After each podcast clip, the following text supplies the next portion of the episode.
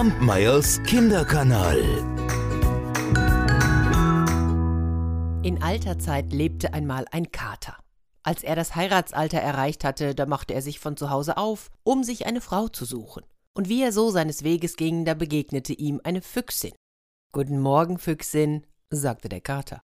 Möge es dir wohl ergehen, antwortete die Füchsin und wollte wissen, wohin des Weges. Ich will mich verheiraten, Füchsin. Und du? Oh, das trifft sich gut, sagte die Füchsin, denn ich will mich auch verheiraten. Was hältst du davon, wenn wir uns nehmen? Und so taten sie es. Sie gingen in das Haus der Füchsin und verbrachten dort die erste Nacht. Am nächsten Morgen stand die Füchsin auf. Sie war ja jetzt eine Braut, und wie es damals der Brauch war, lief sie in den Wald, um für ihren Mann, den Kater, etwas zu fressen zu organisieren. Unterwegs stieß sie auf drei seltsame Kameraden, die teilten gerade Fleisch unter sich auf. Die Füchsin sprach die drei an. Oh, du schneller Wolf, du großer Bär, du braver Eber, ich bitt euch drei, gebt mir Armen etwas von eurem Fleisch ab. Denn ich habe das Glück, einen Mann gefunden zu haben, aber ich habe nichts zu fressen für ihn, nicht einen Bissen, den ich ihm unter den Schnurrbart schieben könnte. Die drei schauten die Füchsin an. Bring uns deinen Mann her, Füchsin, und dann wollen wir sehen. So drehte sie um und ging ihren Mann holen.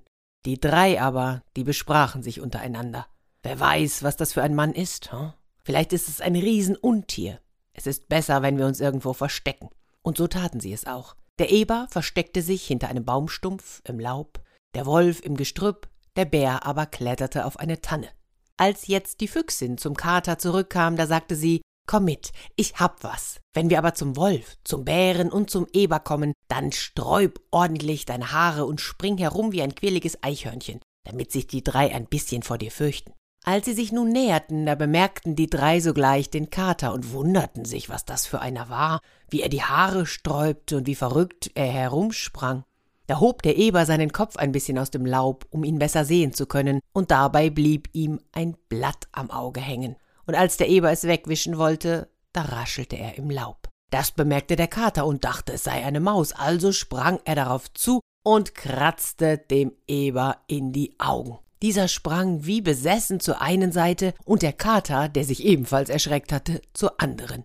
Der Eber aber machte, dass er fortkam, und er rief dem Wolf noch zu Bloß weg, Wolf. Siehst du nicht, wir sind verloren. Und der Eber und der Wolf suchten das Weite. Der Kater aber, vor lauter Angst, hinauf auf die Tanne.